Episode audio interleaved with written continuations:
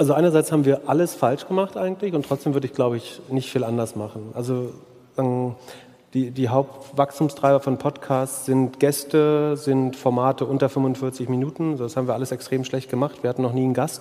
Ich glaube, es gab noch nie einen Podcast unter 45 Minuten. Der längste hat über zwei Stunden gedauert. Das ist für Wachstum eigentlich alles nicht hilfreich. Also von daher war das eigentlich falsch pro forma. Äh, aber trotzdem sagen, war das Ziel jetzt auch nicht irgendwelchen Plattitüden zu folgen oder ewigen Weisheiten mit dem Podcast, sondern unser Format zu machen, was ja trotzdem zu funktionieren scheint die, die eine Sache, die mich schon ärgert, und da hat Ben total recht, ne? also man, man sieht, wir haben 90 Prozent männliche Hörer. Das äh, ist, finde ich, eigentlich nicht cool. Ich fände es cool, dass wenn wir so ein Olympiastadion voll machen Ende des Jahres, dass da 10.000 Frauen drin sitzen.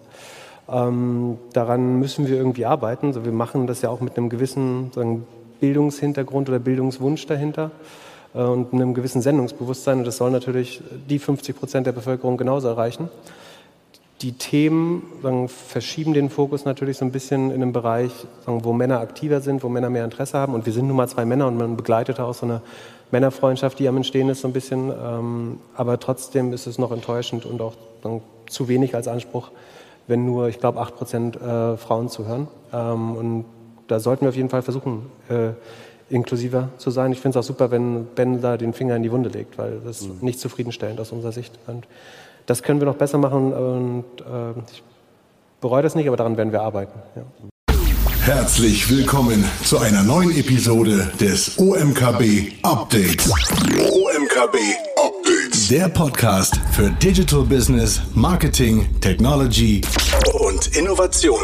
Dich erwarten Erfolgsstories, Insider-Tipps und echte Mehrwerte mit den OMKB-Hosts Shahab Hosseini, Christoph Steger und Mario Rose. Herzlich willkommen und einen großen Applaus für Philipp Klöckner. Philipp, Hi. moin, sei gegrüßt, hallo. Hallo, freue mich jetzt sein. Philipp ist einer der bekanntesten Angel-Investoren und Advisor in Deutschland und du hast in den letzten 15 Jahren tatsächlich über 100 Startups und Wachstumsunternehmen daran mitgewirkt tatsächlich. Und ich habe gehört, gut, ein Dutzend haben es sogar in den Unicorn-Status geschafft. Das heißt, es kann nicht ganz so erfolglos gewesen sein. Philipp hat zudem für Rocket Internet zahlreiche internationale Marktplätze und Classifieds aufgebaut und dürfte sicherlich vielen von euch bekannt sein, nicht nur von dem Vortrag von Ben von HubSpot, sondern insbesondere aus dem Doppelgänger-Podcast mit deinem Kompagnon Philipp Glöckler.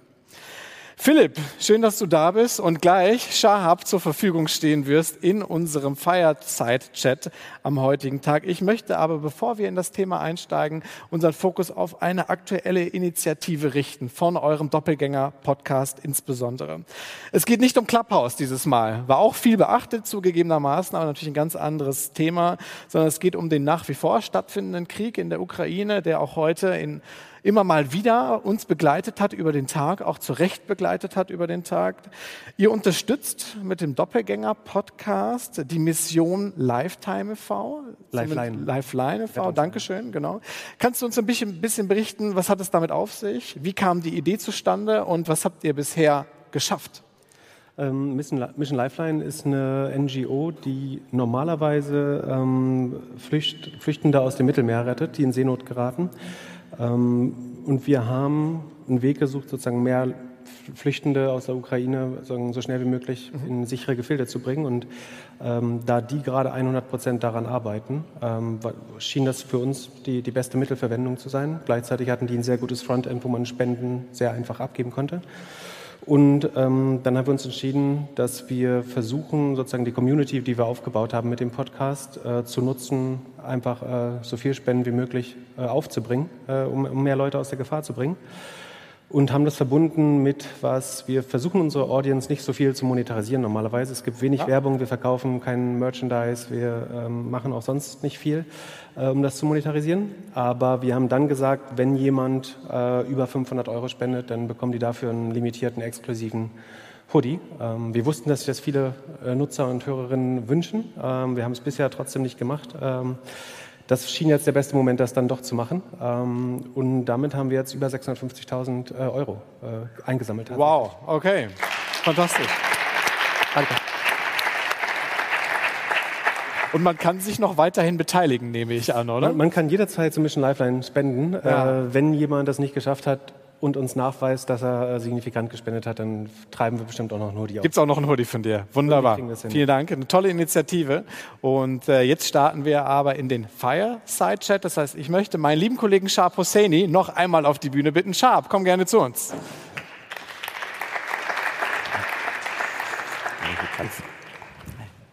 Ich verlasse jetzt die Bühne, wünsche euch ganz viel Spaß mit Philipp und Shahab. Let's go. Dankeschön. Dankeschön, Mario. Ja, Philipp, heute wollen wir nicht über die dramatische weltpolitische Lage sprechen, aber auch nochmal Chapeau da in deine Richtung. Äh, die über 600.000 Euro, das ist ja wirklich eine imposante Zahl und zu Recht, glaube ich, gab es jetzt äh, dazu auch nochmal Applaus. Ich, ich glaube, die Community, die du und, und äh, ja, die ihr vielmehr in, in der Kürze der Zeit aufgebaut habt, scheint eine sehr, sehr loyale Community zu sein. Ja, ansonsten würde man diese, diese sehr, sehr starke Summe in Höhe von über 600.000 Euro, glaube ich, gar nicht zustande bekommen. Ähm, Bevor wir damit durchstarten, vielleicht für die Audience, wie groß ist die Community? Kannst du uns ein bisschen was zu den Zuhörerzahlen erzählen? Also wie viele Leute schalten sich äh, wöchentlich bei euch äh, auf, auf den Podcast ein? Also Anfang des Jahres sind wir mit rund 25.000 äh, Hörern pro Episode gestartet, wollten das im Laufe des Jahres verdoppeln. Wir sind jetzt bei der besten Episode bei knapp unter 40.000. Also es sieht so aus, als wenn wir, ich glaube, Fritz-Walter-Stadion haben wir das genannt. Im Moment, also angefangen haben wir beim Ostseestadion. Ähm, vielleicht schaffen wir sogar das Olympiastadion, also 80.000 gegen Ende des Jahres. Das wäre toll. Ähm, Im Moment sind wir so rund bei, bei, bei 40. Und genau. Okay, das ist Faktor 40 der Teilnehmer der UMKB, muss man sagen. Also wir haben ungefähr so circa roundabout 1000 Leute hier. Wahnsinn, also ein wahnsinniges Wachstum, was ihr dort hingelegt habt. Ähm, Philipp, kannst du uns ein bisschen was erzählen zu der Rolle von Discord? Wir haben heute über Discord auch immer mal wieder gesprochen. Ich verfolge euch ja auch und äh, habe auch äh, die, die Phase erlebt, wo ihr Signal ausprobiert habt. Mhm. Ja? Die, die äh, Empfehlung von, von Edward Snowden, die mittlerweile, glaube ich, gar keine Geheimempfehlung mehr ist, weil sie durchaus, äh, glaube ich, in der Breite angekommen ist. Ähm, ihr habt ein bisschen herumexperimentiert, war zumindest meine Wahrnehmung. Jetzt habt ihr euch auf Discord committed und das scheint auch gut zu funktionieren. Für mich und die Audience ist es interessant in Erfahrung zu bringen, warum dieser Channel und welche Journey habt ihr absolviert, bevor ihr dann gesagt habt, okay, wir gehen jetzt auf Discord, weil das, das ist es, da wollen wir unser Community Management oder es ist ein Bestandteil unseres Community Managements. Ja, also was wir eigentlich gesucht haben, ist ein Kanal, so ein Feedback-Kanal zum Publikum, weil Podcast ist eben ein One-to-Many-Sendemedium eher. Ähm, wir haben das anfangs mit äh, Clubhouse äh, probiert. Das hat eine Zeit lang ganz gut funktioniert, ähm, schien aber auch nicht perfekt zu sein. Dann, ähm, und wir wollten auch einen Kanal, womit wir Hörer und Hörerinnen aktivieren können. Ähm, deswegen haben wir dann ähm, im Rahmen dieser Clubhouse-Aktion haben wir auch Telegram teilweise genutzt. Das wollten wir langfristig aber nicht nutzen, weil es da auch gewisse geopolitische Implikationen äh, gibt, die damit zusammenhängen, auf die wir jetzt nicht zu weit eingehen sollten. Aber ähm, Signal schien uns wie die nächstbeste Variante, weil es ein, so ein secure Messenger ist, in dem es zunächst so schien, als könnte man sozusagen mit ganz vielen Leuten gleichzeitig darin ähm, kommunizieren. Das Problem ist aber, dass wirklich sichere End-to-End-Verschlüsselung funktioniert so, dass sozusagen jede Nachricht mit jedem Nutzer und Nutzerin sozusagen komplett verschlüsselt ist. Das wiederum, wenn man das mit 1000 Leuten im Chat, also A, es gab eine Begrenzung bei 1000 Leute, die wir sofort äh, oder relativ schnell äh, gerissen haben. Und dann, wenn man 1000 Leute in einer Signal-Gruppe hat, dann frisst das unheimlich viel äh, Ladekapazität des Handys und Rechenzeit, äh, einfach weil die ständige Entschlüsselung aller, man muss sich vorstellen, äh, das sind ja quasi 2 hoch 1000, wenn ich mich nicht irre, Verschlüsselungen, die dann passieren. Ähm, und das frisst einfach unheimlich viel Rechenzeit und Batterie damit, deswegen schien das auch nicht der richtige Use Case zu sein. Und dann blieb so ein bisschen Slack und Discord übrig. Slack hätte man sicherlich auch nutzen können. Wir haben uns für Discord entschieden ähm, weil wir bewusst auch was wollten, was vielleicht nicht so im Arbeitskontext äh, drin ist. Discord ist vom Sign-up relativ niedrigschwellig. Äh, man braucht nicht irgendwie komplizierte Accounts anlegen oder so, sondern es geht wirklich relativ schnell. Das kann jeder machen. Es gibt eine gewisse Grundakzeptanz aus der, aus der Krypto-Szene, aus der Gaming-Szene. Es hat alle Features, die wir brauchen, ähm, ist ansonsten nicht so verschieden äh, zu Slack. Aber das schien uns die richtige Möglichkeit, um uns sozusagen so ein bisschen sortiert in verschiedenen Channels und Themen mit Nutzern austauschen zu können und gleichzeitig den Nutzern und Nutzerinnen auch ein Forum zu geben, um sich untereinander äh, tauschen. Also wir müssen, wir sind da jeder eigentlich täglich drin und wenn man uns was schreibt, dann kriegt man auch eine Antwort innerhalb von 24 Stunden in der Regel. Ähm, aber vor allen Dingen können Nutzer und Nutzerinnen sich gegenseitig helfen und es hat so eine äh, ganz tolle Eigendynamik, ähm, womit so ein bisschen Moderationspflichten irgendwann einhergehen. Aber bisher ist unsere Community eine, eine sehr soziale und anständige, sodass das sich in Grenzen hält. Okay. Rückwirkend betrachtet, würdest du weiterhin auf Discord setzen oder sagst du, ja, wir hätten gerne vielleicht noch neben Telegram und Signal Produkt XY getestet? Wir sind im Moment super zufrieden mit Discord. Also ich sehe keine Limitierungen. Man könnte Dinge, die wir noch nicht haben, mit unheimlich vielen Add-ons und Bots noch umsetzen, die wir noch gar nicht nutzen. Von daher scheint das bisher die, die beste Alternative zu sein. Die ist 100% mobilfähig. Ähm, wir haben in Discord, ich will nicht lügen, aber also mindestens 5000 unserer Hörer sind auch auf Discord, äh, davon 300 eigentlich ständig online und aktiv. Ähm, von daher war das wahrscheinlich eine richtige ähm, Entscheidung bisher. Wir hatten heute André Alper auf der Bühne, der, der hat äh, ganz klar gesagt, Discord hat Potenzial auch Marketing. Siehst du, siehst du bei, bei Discord für, für diverse Unternehmen auch durchaus noch eine Opportunity in dieser sehr, sehr frühen Phase, wie ich empfinde, ja, zumindest für den deutschsprachigen Raum, in das Thema Discord reinzugehen? Weil es hat natürlich schon gewisse Eigenheiten und ähm, auch keine Advertising-Möglichkeit, muss man ja auch ganz, ganz klar nochmal hervorheben. Oder sagst du, äh, es ist nur ein sehr, sehr spezifisches Produkt, was aber fürs Community Management durchaus funktionieren kann? Ja, ich glaube, gerade wenn man eine sehr junge, internetaffine Audience hat, dann ist das einer der natürlichsten Wege, mit, mit seiner Audience in Kontakt zu authentisch in Kontakt zu treten. Es gibt Sportartikelhersteller, die das machen. Äh, es gibt gewisse Lifestyle-Marken, Nahrungsergänzungsmittel. Äh, die gesamte Kryptoszene und NFT-Szene basiert größtenteils auf Discord. Ähm, und es entstehen Netzwerkeffekte natürlich einmal innerhalb einer Community. Je mehr Leute da drin sind, desto wertvoller wird diese Community, auch unsere. Ähm, aber es gibt natürlich auch darüber, also übergreifende Netzwerkeffekte, nämlich dass letztlich jeder Nutzer in mehreren Discord-Servern sozusagen aktiv sein wird, das alles über einen Frontend bedient und gerade das Sterben von, von dem blauen Facebook, äh, was Facebook hat so ein bisschen das Internetforum ersetzt mit Facebook-Gruppen, ähm, sollte sich das weiter fortsetzen, dass da jetzt die, das Engagement sinkt, wovon ich ausgehe, dann sollte Discord der nächstwahrscheinlichste Profiteur davon sein, glaube ich. Jetzt hast du schon so ein bisschen über Discord geschwärmt. Discord hat 2021 äh, zumindest inoffiziell ein Übernahmeangebot von Microsoft abgelehnt, wo sie gesagt haben, ähm, nein, wir wollen weiterhin unabhängig bleiben oder die Zahl auf dem Blatt Papier war zu niedrig, ähm, I don't know. Plant aber einen Börsengang. Ja, das, das, das haben sie mittlerweile auch offiziell kommuniziert. Wie bullish wärst du bei Discord und warum? Das hängt natürlich immer von der Bewertung äh, ab, die da dran hängt. Also für die Geschäftsentwicklung selber von Discord bin ich eigentlich sehr bullish. Ich glaube sozusagen, das wird die, die dritte Generation der Foren im Internet nach Facebook Groups sein. Ähm, und ich wüsste jetzt nicht, was dort das Engagement rausziehen würde. Also was ich sehe derzeit noch nicht die nächste Entwicklungsstufe und solange es die nicht gibt und da es dieses Grundbedürfnis, glaube ich, gibt, sich zu vernetzen äh, und solche Grüppchen zu bilden in, in Kanälen, äh, fachspezifisch sich auszutauschen, sei es über Gaming, sei es über Krypto, sei es über eben in der Community wie unsere, ähm, wäre ich tendenziell äh, bullish, ja. Und ich sehe viel Loyalität, viel Treue. Ne? Also äh, ich glaube nicht viele Leute, die da beigetreten sind unserem Server, äh, haben den dann nie wieder aufgemacht. Äh, wir sehen keinen Grund, das zu ändern. Ich höre wenig Leute, die sagen, ich bin mit Discord unzufrieden, deswegen probiere ich doch nochmal Slack eher in die andere Richtung. Ich kann mir vorstellen, dass Discord vielleicht sogar so ein bisschen in die Arbeitswelt äh, bei jüngeren Startups Einzug hält, dass Leute sich statt Slack für Discord entscheiden. Okay, okay, spannende Hypothese. Jetzt, jetzt bist du persönlich ja auch auf vielen diversen anderen Channels aktiv, Twitter, LinkedIn, Discord. Kannst du, kannst du der Audience und uns so, so ein Stück weit aufzeigen, welche Rolle also welche Marketing- und vermarkterspezifische Rolle übernehmen eigentlich so diese einzelnen Channels für dich persönlich oder auch für euren Podcast? Oder differenzierst du das ganz klar oder sagst du, naja, am Ende sind das Kommunikationskanäle, ähm, ihr bespielt ja gleichzeitig auch nicht alle Kommunikationskanäle, also sehr selektiv. Ähm, wie geht ihr da konkret vor? Ja, gute Frage. eine richtige Strategie gibt es dahinter vielleicht gar nicht. Also ich würde sagen, eine Discord ist sozusagen sehr, nicht privat, aber das ist halt eben sehr diese Community, die um den Podcast rum entsteht, äh, auch wenn da alle möglichen Themen diskutiert werden letztlich. Ähm, für, für die Arbeitswelt oder sozusagen meine persönliche Brand ist wahrscheinlich äh, Twitter und LinkedIn äh, wichtiger, auch wenn sich das natürlich immer wieder mit Podcast-Themen vermischt. Bei Facebook bin ich seit über einem Jahr nicht mehr, das spielt keine Rolle, bis auf so ein bisschen Rest Instagram, aber auch da will ich mich eigentlich eher von lösen.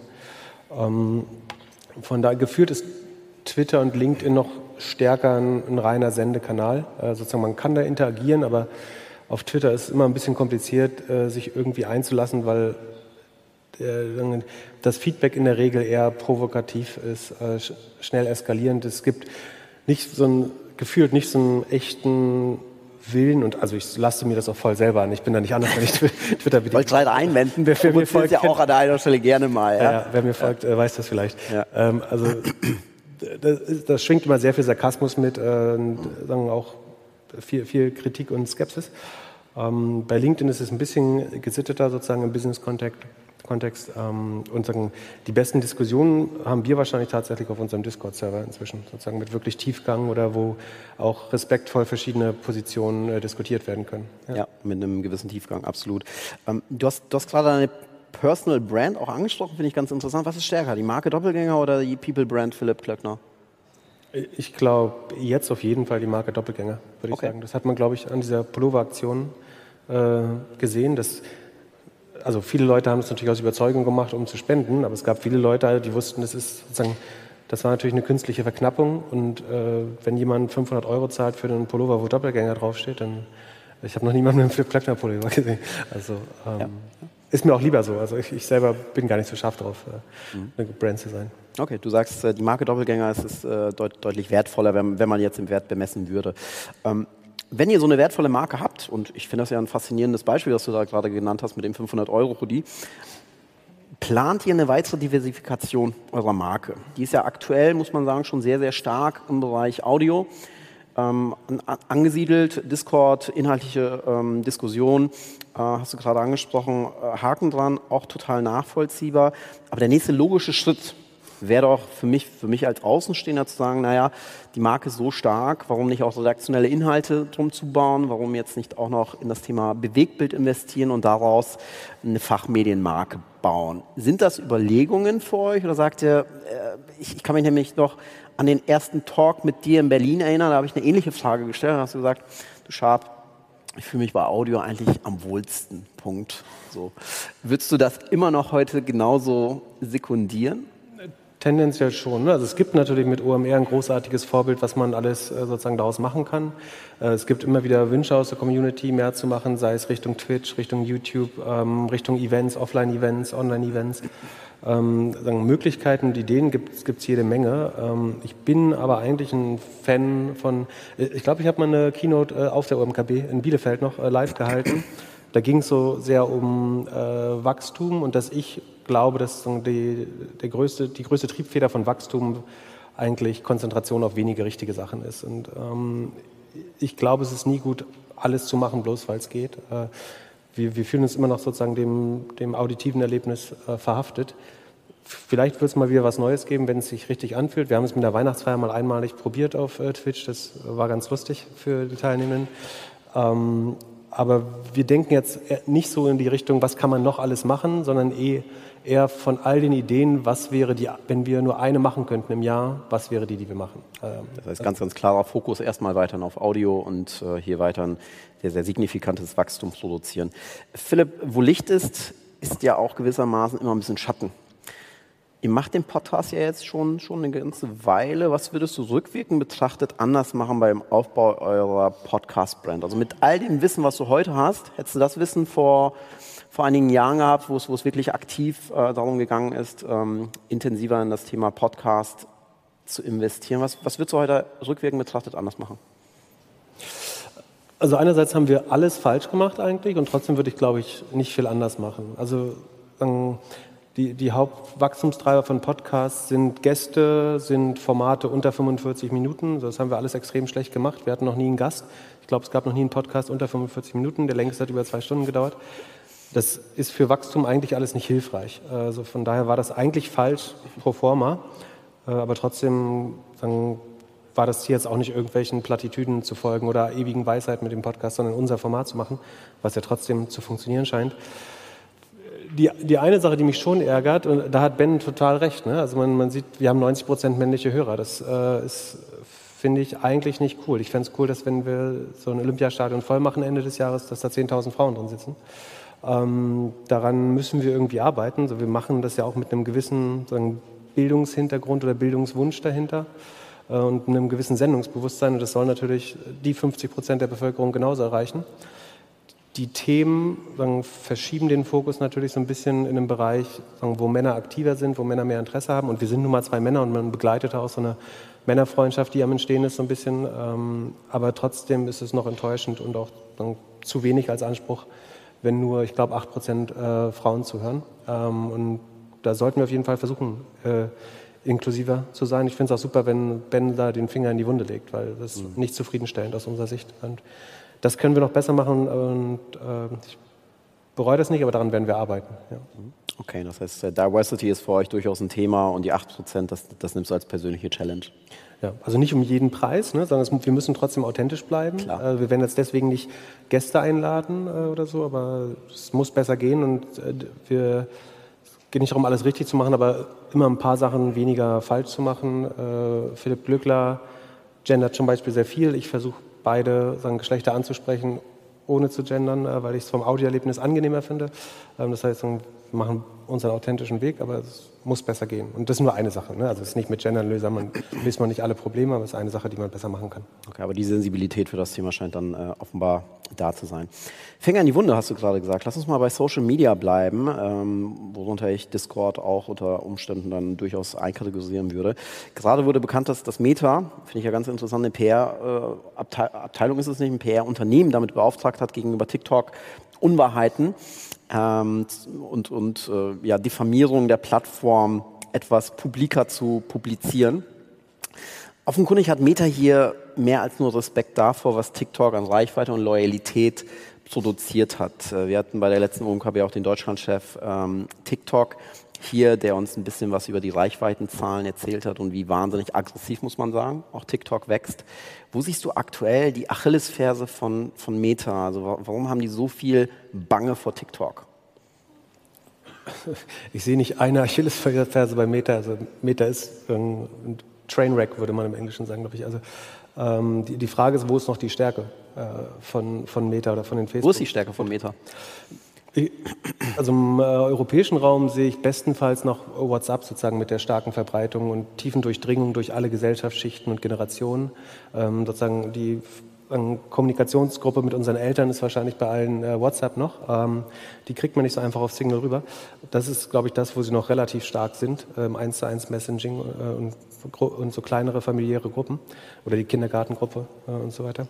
Ansonsten bei dem blauen Facebook, glaube ich, sieht man schon, dass wir in einem Structural Decline äh, sind. Also die Engagement-Zahlen, äh, wenn man sich die anschaut, ähm, die sind durch doppelte Nutzer, Duplikate und so weiter ähm, noch so ein bisschen verschleiert. Ähm, und Facebook hält das sehr gut fern von Shareholdern und Advertisern, aber äh, in der jungen Audience verlieren sie seit 2013, glaube ich, massenweise Nutzer. Also die jungen Nutzer wachsen gar nicht mehr nach auf Facebook. Ein paar davon gehen auch auf Instagram, die meisten gehen direkt zu Snapchat und TikTok. Ähm, das ist auf jeden Fall eine große Achillesferse. Ähm, hinzu kommt sozusagen die regulatorische und politische Aufmerksamkeit, die zu Recht darauf gelenkt wird. Und die versuchen sie jetzt, glaube ich, so ein bisschen zu deflektieren auf TikTok. Also Probleme, die sie selber ganz klar haben, dass es ungesund für psychische Gesundheit ist, äh, dass es Menschen zu illegalen oder unmoralischen Taten antreibt äh, und so weiter. Und was sie jetzt gemacht haben, ist quasi eine Agentur zu beauftragen, Leserbriefe an große Zeitungen zu schreiben, äh, dass TikTok das eigentliche Problem ist und Dinge, die tatsächlich auf Facebook entstanden sind als Trend, sozusagen TikTok anzulasten.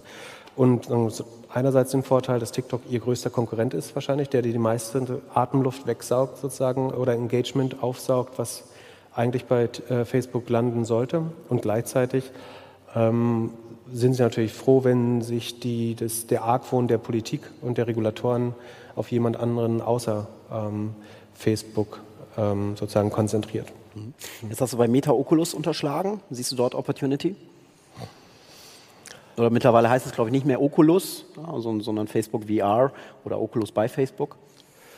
Ja, ich, das Metaverse und AR, VR, Oculus, äh, das gehört ja alles sehr eng zusammen. Das ist eine Wette, die funktionieren kann, aber es ist und bleibt erstmal eine Wette. Ähm, ich finde es schon verwunderlich, dass selbst während Covid, wo wir jetzt wirklich es schwer hatten, sozusagen gemeinsame Events zu machen, dass selbst dort der Durchbruch von, von, von AR und VR eigentlich nicht passiert ist. Es, wär, es gab nie eine Zeit, sozusagen, wo Menschen mehr danach ähm, gegiert haben, so halb virtuelle, aber Events oder äh, Beziehungen zu haben, die sich enger anfühlen. Und selbst da gab es keinen großen Durchbruch. Deswegen glaube ich, das wird schon noch ein paar Jahre dauern, äh, falls das überhaupt funktioniert. Und äh, gleichzeitig hat Meta halt entschiedene Probleme mit, dass sie vor allen Dingen keine Device-Strategie haben, bis auf Oculus, was wie gesagt zu spät bringt. Das führt dazu, dass sie sozusagen in die Mangel genommen werden von äh, Facebook, äh, Entschuldigung, von äh, Apple und Google, ähm, die quasi die Tracking-Möglichkeiten etc. Äh, einschränken äh, für, für Facebook. Das haben sie selber verschuldet, dadurch, dass sie sozusagen kein eigenes Endgerät am, am Nutzer haben. Sie haben deswegen auch keine Payment-Strategie, was problematisch ist, weil sie kein echtes Tracking machen. Also Payment wäre letztlich das ultimative Tracking. Äh, ich kann keinem Advertiser besser erklären, ob Werbung wirksam ist, als wenn ich sage, ich habe jemandem eine Werbung gezeigt und ich habe auf der Kreditkarte gesehen, der hat ein paar Tage später das Produkt gekauft. Ähm, das können sie nicht machen, weil sie keine, keine Payment- und keine Device-Strategie haben. Ähm, wie gesagt, das blaue Facebook ähm, ver verliert Nutzer und Engagement äh, in allen Altersgruppen fast. Instagram stagniert sehr stark, verliert auch bei jungen Nutzern äh, Engagement und Nutzer. Von daher sehe ich da vor allem Schwachpunkte. So, was, was nicht heißt, dass Facebook jetzt morgen untergehen wird, so, aber ich glaube, wir sind über einen gewissen Höhepunkt rüber und es wurde jetzt durch den E-Commerce-Boom und den damit verbundenen Online-Werbeboom nochmal so ein bisschen übergepflastert. So, dadurch hat man das jetzt bei vielen Unternehmen nicht gesehen, denen es eigentlich schon schlechter ging, als wir dachten. Ähm, und ich kann mir vorstellen, dass es jetzt eher schlechter und schwerer wird für Facebook äh, in Zukunft. Das heißt, du sagst, Meta, Plateau erreicht, Oculus ist eine Wette, ob die aufgeht, noch nicht klar. Und für ein 600 Milliarden Unternehmen ist es halt äh, viel verlangt, alles auf eine Technologie zu äh, setzen, die sich letztlich noch nicht durchgesetzt hat. Absolut. Bleiben wir bei, bei TikTok. Äh, was, was viele nicht wissen, in der chinesischen Version von TikTok gibt es äh, eine Verpflichtung eines 5-Minuten-Breaks. Also die ähm, der, der, chinesische Staat hat hier ganz, ganz klar die Entscheidung getroffen, diese endlos loopende Variante von ähm, TikTok heißt in China auch anders, äh, Name kann ich jetzt hier nicht aussprechen, ist so zu kryptisch für mich, ähm, um den Suchtfaktor einfach ganz, ganz klar auch zu regulieren. Jetzt muss man sagen, die chinesische Regierung, aber da würden wir zu stark in die politische äh, Diskussion einsteigen, das wollen wir heute gar nicht. Äh, China greift natürlich rigoros ohnehin auch äh, bei, bei Tech-Unternehmen ein, das, das wissen wir spätestens nach, nach Alibaba und dem IPO von, von Ant Finance. Ähm, glaubst du dennoch, dass durch die, durch die sehr, sehr starke Machtkonzentration und auch Einfluss auf junge Menschen es in der nahen Zukunft häufiger der Fall sein könnte, dass auch abseits von China Politiker ganz, ganz bewussten Einfluss nehmen, weil sie sagen, wir wollen nicht, dass, dass unsere Jugend jetzt total abhängig davon wird, weil diese fünf Minuten Breaks sind, sind unter anderem notwendig, weil du diese 15 Sekunden Clips, da, da hast du einfach das Gefühl, du investierst keine Zeit ja, und, und guckst irgendwie auf die Uhr und 45 Minuten sind durch. Glaubst du, dass das passieren wird und, und ist das ist das eine Gefahr, auch, auch für Big Tech? Ich würde es nicht komplett ausschließen. Ich halte es für eher unwahrscheinlich, wenn man sieht, wie lange Facebook und Instagram sozusagen gewähren lassen äh, wurde. Dann fände ich es fast ein bisschen unfair jetzt zu sagen, ich würde sagen, TikTok ist schon so ein bisschen wie sagen, Instagram auf Crack. Also die, der Algorithmus ist so gut, dass er noch suchtführender ist, als Instagram es schon war. Ähm, von daher, aus der Warte könnte ich so ein bisschen verstehen, aber sagen, Facebook da relativ lange äh, einfach äh, walten lassen und dann jetzt auf ähm, TikTok draufhauen, fände ich nicht ganz fair. Man kann natürlich sagen, es ist ein chinesisches Unternehmen, äh, deswegen schauen wir da noch mal genauer drauf. Ähm, es ist wahrscheinlich auch fair zu sagen, die gleichen Diskussionen hat man bei der Erfindung des Buchdrucks oder des Romans geführt, bei der Erfindung des Fernsehens oder Farbfernsehens oder Privatfernsehens, dass Leute irgendwie döschig werden, wenn sie davor sitzen zu lange.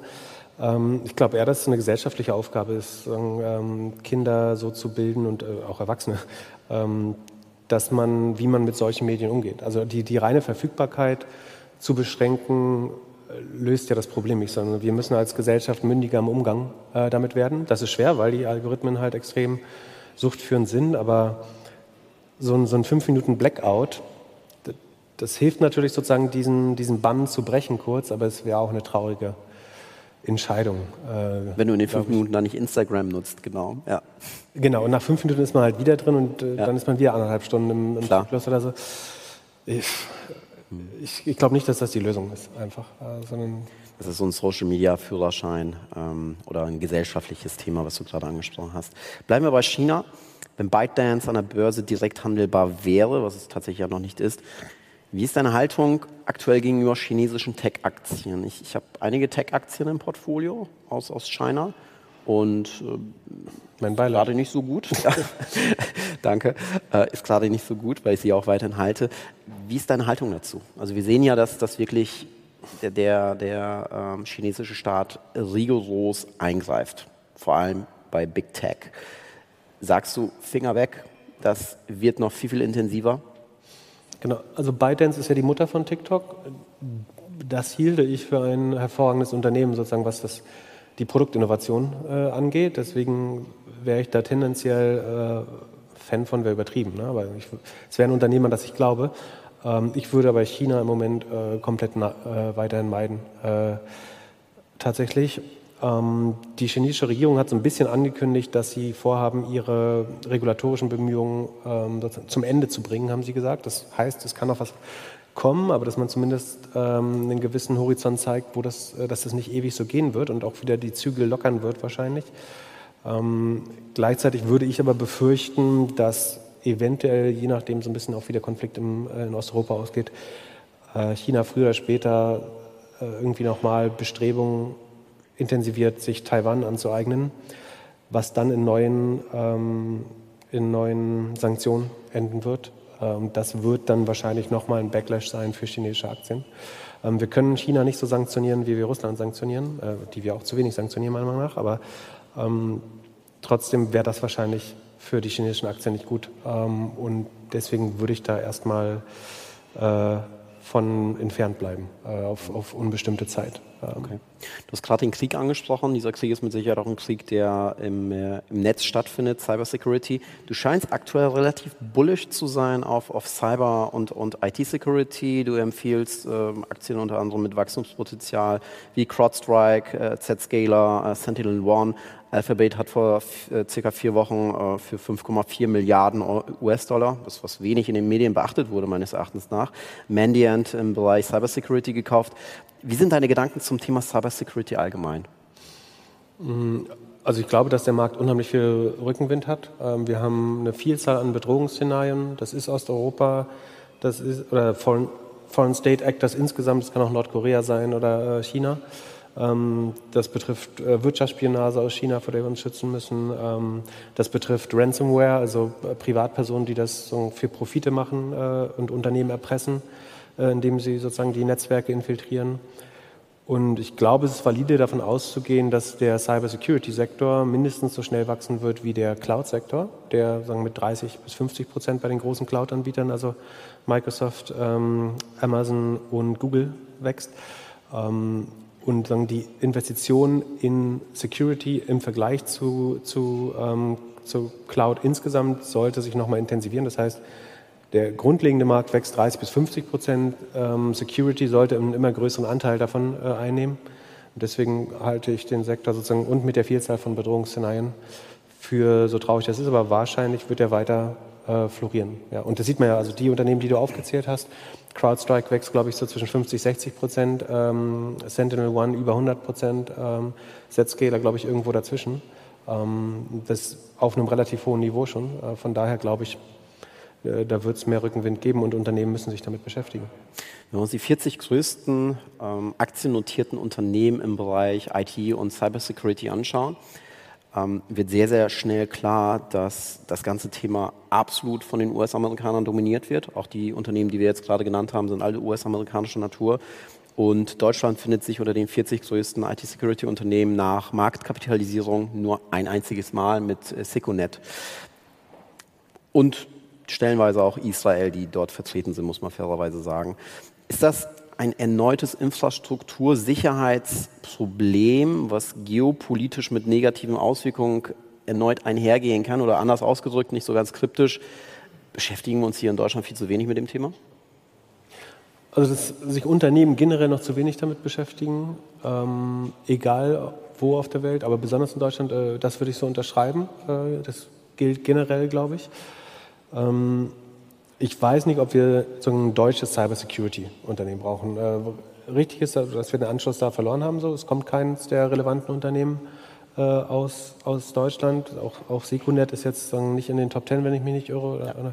und wächst deutlich langsamer als die, die du vorher genannt hast. Ähm, Im im so Consumer Security Sektor hatten wir ja mit äh, G-Data, kommt glaube ich aus Bochum, äh, Antivir irgendwo aus Baden-Württemberg äh, im deutschsprachigen Raum, Avast, glaube ich, aus der Schweiz. Also da gab es viele Unternehmen. Ähm, IT-Security für Unternehmen oder B2B-Bereich haben wir das nicht. Ähm, muss man das in Deutschland haben? Das ist so ein bisschen vergleichbar mit der NATO. Also wir vertrauen da sehr auf die USA sozusagen. Eigentlich nichts anderes als in so einem echten militärischen Sektor. Ähm, das könnte irgendwann teuer werden, wenn man überlegt, dass vielleicht auch nochmal ein anderer Präsident in den USA an die Macht kommt. Ähm, gleichzeitig sehen sich die großen Cybersecurity-Unternehmen wirklich sehr neutral. Ne? Also die bedienen, dafür werden sie auch stark kritisiert, dass sie weiterhin auch russische Unternehmen schützen. Ähm, die könnten natürlich sagen, so, wir bieten unseren Schutz nicht an. Das würde, würde russische Seiten extrem angreifbar machen. Ja. Ähm, aber das zeigt, und das ist natürlich auch, was dahinter steckt. Ne? Dass sie, die wollen natürlich nicht, dass es so ein Splinternet gibt, wo jedes Land seine eigenen Unternehmen hat. Äh, deswegen sagen wir, sind noch neutraler als die Schweiz. Selbst die Schweiz hat jetzt ähm, Flagge bekannt in dem Konflikt, aber Cloudflare und viele Security-Unternehmen sagen, ähm, wir machen alle Webseiten sicher. Ähm, natürlich, weil sie Angst haben, dass sonst jemand auf die Idee kommt, dass jedes Land jetzt seine eigene Security-Lösung äh, braucht. Aber das Davon, deshalb würde ich davon ausgehen, dass es äh, einerseits eine Abhängigkeit ist, andererseits die Unternehmen sich wahrscheinlich, wenn sie nicht politisch verpflichtet werden, aber selbst da würden sie sich, glaube ich, stark gegen wehren, ähm, da relativ unpolitisch agieren werden in äh, aller Regel. Bleiben wir aber beim geopolitischen Thema. Du sprichst ja auch häufig in deinem Podcast über, über Amazon und das rasante Wachstum des, des Multichannel-Giganten. Ähm, Sprechen wir in dem Zusammenhang mal über AWS, Amazon Web Services und, und Hyperscaler-Ambitionen deutscher Player wie zum Beispiel Ionos, was viele ja nicht kennen. Ja, wir hatten bei der letzten Konferenz auch ähm, Vorstandsmitglied der, der Ionos bei uns mit auf der Bühne, die gerade ihre IPO vorbereiten. Laut Medienberichten, und da muss man sich mal wirklich festhalten, ja, ist glaube ich auch noch nicht so wirklich bekannt, könnte damit der wertvollste europäische Cloud-Konzern überhaupt entstehen mit einer Marktkapitalisierung in Höhe von 5 Milliarden. Wie ist deine Einschätzung hier zum Cloud-Computing-Markt und, und Ionos?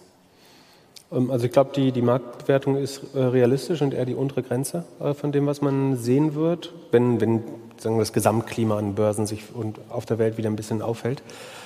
Ähm, ich glaube, sozusagen bei Cloud-Lösungen ist es schon noch mal stärker so, dass man auch lokale oder, oder äh, nationale Lösungen sucht oder zumindest welche, die 100 Prozent innerhalb der EU sind. Von daher, und ich glaube, dass nach, nach allem, was ich weiß, wächst das Segment äh, sehr, sehr dynamisch äh, bei, bei Jonas. Von daher glaube ich schon daran. Ich glaube, dass viele mittelständische Unternehmen ähm, oder vielleicht sogar so im MDAX, DAX-Bereich sich aktiv für eine europäische Cloud entscheiden werden. Von daher bin ich da bullish. Gleichzeitig ist aber dann auch wahrscheinlich, dass äh, wenn sich das weiter sozusagen manifestiert, dass dann auch neue Konkurrenz auf den Plan tritt, so wie mit Lidl jetzt. Äh, das wird ein bisschen belacht, ja. aber ist vielleicht gar nicht so absurd, ja. Äh, dass, dass die auch ihre Infrastruktur Dritten zur Verfügung stellen. Ähm, Schwarzgruppe. Hm. Weil was man sagen muss, ist, dass im Zweifel immer ähm, sicherer ist, sich sozusagen an Lösungen von großen Playern ranzuhängen, als es gibt Leute, die mal kritisieren, dass man zu viel in der Google Cloud hätte oder in der Amazon Cloud, aber im Zweifel ist die eigene Cloud oder Infrastruktur immer angreifbarer, als seine Daten bei einem der ganz Großen zu haben. Das hat andere negative Implikationen vielleicht, aber ich kann mir schon vorstellen, dass es da zwei, drei Player gibt. Das würde dann so ein bisschen auf die Wachstumsraten drücken, vielleicht bei Jonas, äh, dass sie die klare Nummer eins bleiben in, Euro äh, in Europa. Da bin ich mir relativ sicher, ehrlich gesagt. Ja, und ich glaube auch Multicloud wird da mit Sicherheit nochmal eine Relevanz haben. Und dass auch die durch die Aufholeffekte natürlich auch dieses 30 bis 50 Prozent Wachstum noch mindestens über fünf Jahre sehen werden, äh, würde ich auch unterschreiben. Es wird so mit der Zeit immer ein bisschen langsamer werden, glaube ich, aber Okay. Ähm, so in dem Bereich sollten die äh, noch weiterhin wachsen, auch glaube ich. Stark. Das heißt, du glaubst an einen europäischen Marktführer auch dauerhaft, äh, der, der hier in Deutschland sitzt. Und es gibt halt immer so das, das äh, mögliche Event, dass es mal gesetzlich, regulatorisch sogar ein bisschen vorgeschrieben wird, gewisse Daten innerhalb der EU zu hosten. Ähm, und äh, das können natürlich nochmal extra Rückenwind äh, Absolut. Geben, je nachdem, wie wie, stark, wie stark da auch lobbyiert wird. Ähm, da werden sich andere Konzerne natürlich stark gegen verwehren, aber ich kann mir auch vorstellen, dass man es schafft, äh, da so ein bisschen Regulationen zu schaffen, um das noch enger zu machen. Ja. Das ist ein realistisches Szenario. Siehst du weitere Player im deutschsprachigen Raum, die Platz hätten für eine europäische Führung oder vielleicht sogar weltweite Führung im Tech-Segment? Weltweite Führung, ehrlich gesagt nicht. Ich überlege gerade, wer überhaupt sozusagen eine mehr als nationale Relevanz äh, erreichen Schenk könnte. uns da ein bisschen Hoffnung. Ähm, ich glaube, Celonis äh, sozusagen beim Process Mining schlägt sich ganz gut auch international. Ähm, ein Trade Republic könnte paneuropäisch ein relevanter Player werden, glaube ich. Ähm, Flixbus, wenn sie in den USA die Greyhound-Marke wiederbeleben, äh, könnte ein Vorzeigecase sein. Das steht, glaube ich, unter Risiko, aber wenn es klappt, äh, dann wäre es wir sind sagen, innerhalb von Europa, glaube ich, relativ erfolgreich. Wenn sie das schaffen, die US-Expansion, dann könnte es ein Vorbild werden. Ähm, Spriker vielleicht, also sagen, ja. dass der Markt für, für ähm, E-Commerce-Systeme wird immer fragmentiert bleiben mit großen Lösungen, kleinen Lösungen, sowas wie Shopify, sowas wie BigCommerce. Aber von dem Segment, wo sie aktiv sind, glaube ich, können, da werden sie ein relevanter ähm, internationaler Player werden, äh, sehr sicher oder relativ sicher auch schon sozusagen im Unicorn-Bereich. Ähm, und ich glaube, äh, Zalando und About You werden sozusagen im Fashion-E-Commerce-Bereich ähm, auch eher die arrivierten Player, sei es Fast Fashion oder sowas wie ASOS, eher outperformen und sind wahrscheinlich sagen, Vorbilder für das Geschäftsmodell bleiben. Aber sagen, jetzt gerade wurde gerade bekannt, dass Shein äh, auf rund 100 Milliarden die nächste Runde macht, äh, mit sechsmal Umsatz bewertet ist, das ist fünfmal so viel wie About You bei gleichen Wachstumsraten. Ähm, genau. Okay, aber es, es, gibt Wachstums, Wachstumskandidaten, ähm, die du gerade ja auch definitiv genannt hast, die ähm, schon, schon eine sehr, sehr beachtliche Größe eingenommen haben. Aber wirklich globale Player äh, leider nein, würde ich sagen. Ja, vielleicht fangen wir mit Europa an. Äh, bleiben, wir, bleiben wir bei Tech. Tech-Aktien haben 2022 den schlechtesten Start seit 2016 hingelegt. Also der Start 2022 war jetzt nicht so gut, ähm, wenn man zumindest das arithmetische Mittel mal nimmt. Das hat mit Sicherheit diverse Gründe, Halbleiterkrise, Corona und, und jetzt äh, leider auch, muss man sagen, die Ukraine-Krise, die aber ja auch viele andere Branchen durchaus hat leiden lassen. Florian Heinemann, Heinemann sagte in der letzten OMKB-Runde mal, dass er weiterhin an das fundamentale Momentum und Wachstum von Big Tech glaubt.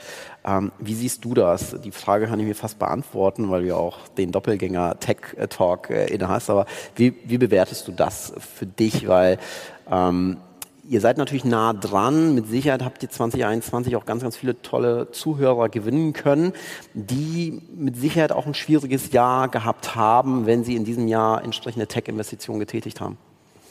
Ja, man muss so ein bisschen sagen, die großen Trends von der Entwicklung im Aktienmarkt trennen. Sagen, die, die Aktienkurse sagen, haben vorher eine starken Übertreibung äh, unterlegen, äh, muss man ganz klar sagen, bis Ende 2021. Ähm, da sind jetzt durch die Effekte, die du genannt hast, und die Inflation und drohenden Zinserhöhungen, die immer Tech-Werten schaden, ähm, ist natürlich Druck auf die Kurse gekommen. Die, die großen Trends, die diese Firmen wachsen lassen, die sind aber ähm, 100 Prozent intakt, glaube ich. Ne? Also wir, wir werden trotzdem den Wandel von Offline zu Online-Handel haben. Wir werden trotzdem den Wandel von Offline zu Online-Werbung haben. Wir haben immer noch Billionen auf Deutsch, äh, also Tausende von Milliarden die an Wagniskapital in den Markt gedrückt werden, die bei den großen, also ein Drittel davon landet sicherlich bei den großen Tech-Giganten als Werbegeld, ein anderes Drittel bei den großen Software-, Cloud-, SaaS-Anbietern und ein Drittel vielleicht im Personal. Ähm, also ich sehe nicht, wo diese Trends sich so irgendwie ähm, verlangsamen oder gar umkehren äh, sollten. Ähm, von, von daher wüsste ich nicht, warum man Angst um sozusagen Technologieaktien oder Wachstumswerte haben sollte. Wie gesagt, die Bewertung schwankt mit den Marktgegebenheiten, mit den Alternativen, mit den Zinssätzen. Aber die großen Trends äh, bleiben ähm, intakt. So, mit, mit der Ausnahme Meta, die ich gesagt habe, sozusagen, wo man wo ich glaube, dass man vielleicht begreifen muss, dass A, Netzwerkeffekte in beide Richtungen funktionieren. Also sozusagen Wert entsteht sehr stark auf dem Weg nach oben mit jedem weiteren Nutzer, aber je mehr Nutzer verschwinden irgendwann, äh, kann der Wert auch ganz schnell sinken. Und man muss, also es gibt sagen, ein großes Aber ist, was wir halt noch nicht wissen, ist, wie viele also wie lang eigentlich der Lebenszyklus eines Tech-Unternehmens ist. Ich habe neulich im Podcast ein gutes Beispiel genannt. Meine ersten Aktien, das ist so 20 Jahre her, dass ich das erste Mal Aktien gekauft habe, waren ein Druckmaschinenhersteller und ein CD-Presswerk, was ich damals für mega schlau hielte. Ähm, beide Unternehmen sind mehr oder weniger irrelevant heute, äh, zumindest was Wachstum angeht. Ähm, und ob es überhaupt eine Social Media Company gibt, die mehr als 20 Jahre überleben wird an Zeit. Äh, das, das ist zum Beispiel eine Grundfrage. Bei, bei Softwarefirmen, glaube ich, wird immer Innovation passieren, immer Erneuerung. Bei Social Media ist vielleicht anders.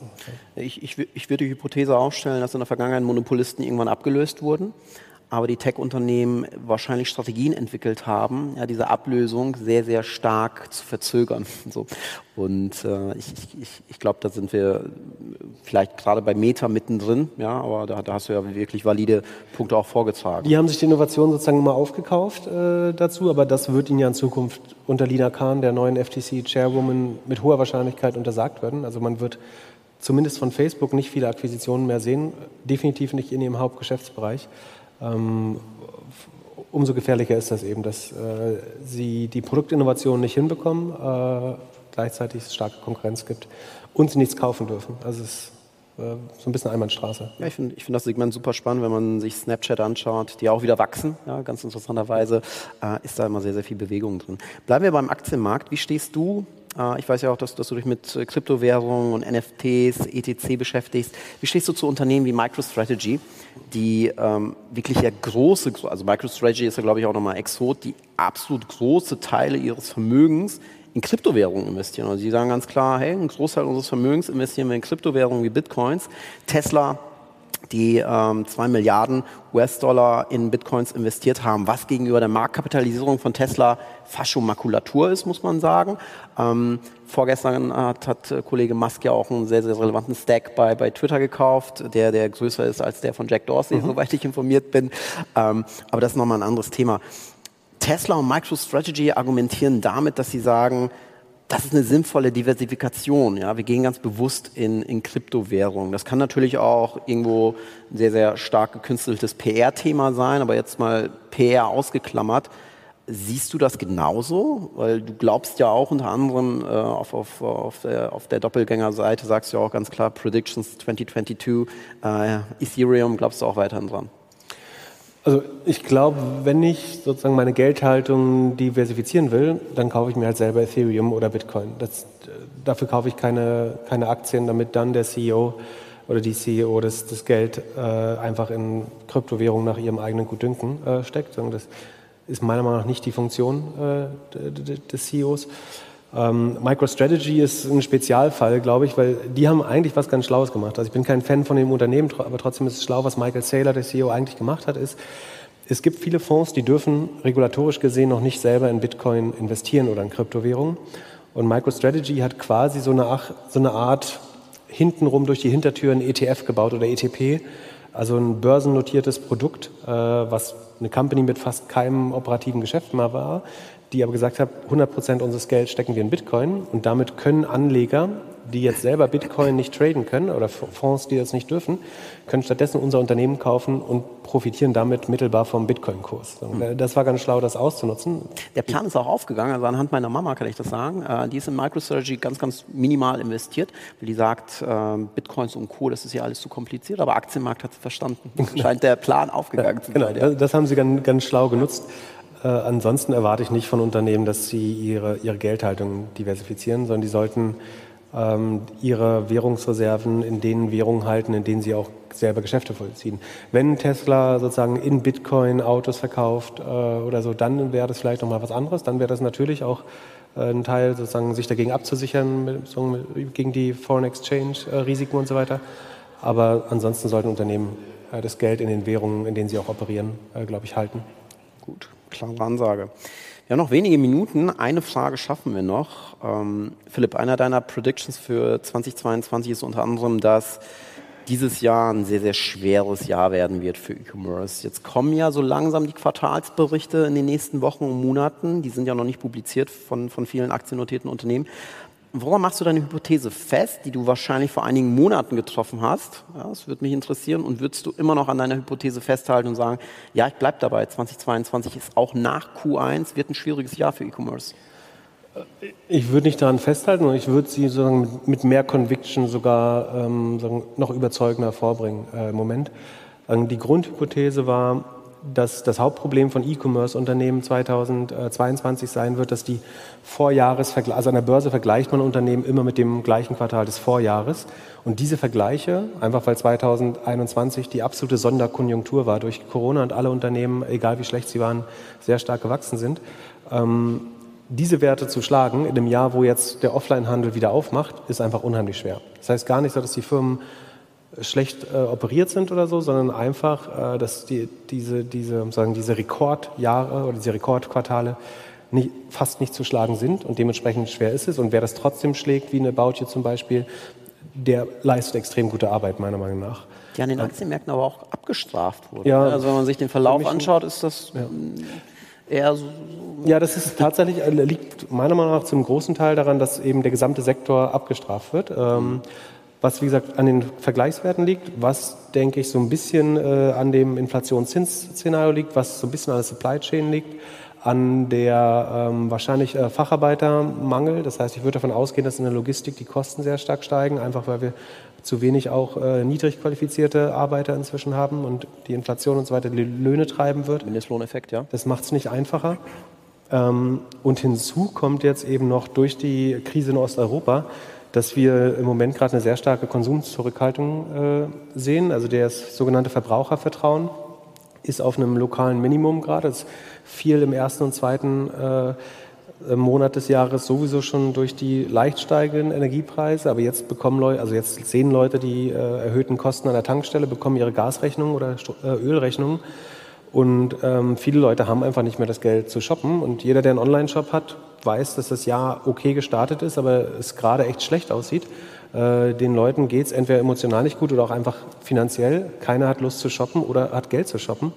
Ähm, deswegen wird das ja noch schwerer, als ich ursprünglich gedacht habe. Ähm, ich habe in der ersten Podcast-Folge, glaube ich, gesagt, dass äh, ein Großteil meines Geldes in Amazon liegt, äh, ungefähr damals ein Drittel des Portfolios. Ähm, und dass ich das nie verkaufen werde. Ich habe äh, meine Amazon-Position letzte Woche verkauft, weil ich glaube, dass selbst Amazon, was ich für ein extrem gut äh, gemanagtes Unternehmen halte, ähm, ein sch schlechtes Jahr vor sich hat. Ähm, ich hoffe, dass der es nochmal deutlich unter 3000 Dollar nachkaufen kann irgendwann. Aber ich glaube, das wird wirklich für alle, ausnahmslos für alle Player relativ schwer. Was nicht heißt, dass da relativ gesehen wieder welche aus, outperformen werden, wie zum Beispiel bei Audio, wie wahrscheinlich in Amazon, äh, wie viele andere. Aber auf dem Papier würde es erstmal wie ein schlechtes Jahr aussieht, aussehen. Deswegen würde ich vielleicht anfangen Q4, sozusagen schwer vorauszusehen, was dann ist. Vielleicht haben wir dann ganz neue Krisen. Ähm, aber dann könnte sich, könnten sich diese Vergleichswerte wieder einfacher gestalten und dann wird man so eine Art neue Baseline oder sagen neue Bodenbildung sehen und von dort aus kann man dann wieder zweistellig wachsen und dann werden auf dem Papier diese Unternehmen auch wieder besser aussehen. Weil grundlegend glaube ich natürlich an E-Commerce. So der Offline-Online-Shift wird wieder passieren, natürlich, oder wird weiter ähm, galoppieren. Äh, nur dieses Jahr ist nach der Sonderkonjunktur der letzten zwei Jahre im Vergleich einfach sehr schwer. Schwieriges Jahr. Mit Blick auf die Uhr, Philipp, herzlichen Dank für deine Zeit, für den tollen Input, für die Transparenz und ich finde, das hat einen Applaus verdient. Und wir haben natürlich noch ein bisschen was für dich vorbereitet, was ich dir einmal kurz überreichen möchte. Das sind zwar keine 600.000 Euro, aber die Benchmark hast du auch sehr, sehr hoch gesetzt, ja, aber trotzdem möchten wir hier auch in deinem Namen nochmal etwas spenden in Richtung Tech for a Better World. Und äh, ja, herzlichen Dank. Dank. Philipp und äh, Vielen Dank. Ja, dann danke dir. Danke. Danke. Komm, Danke dir.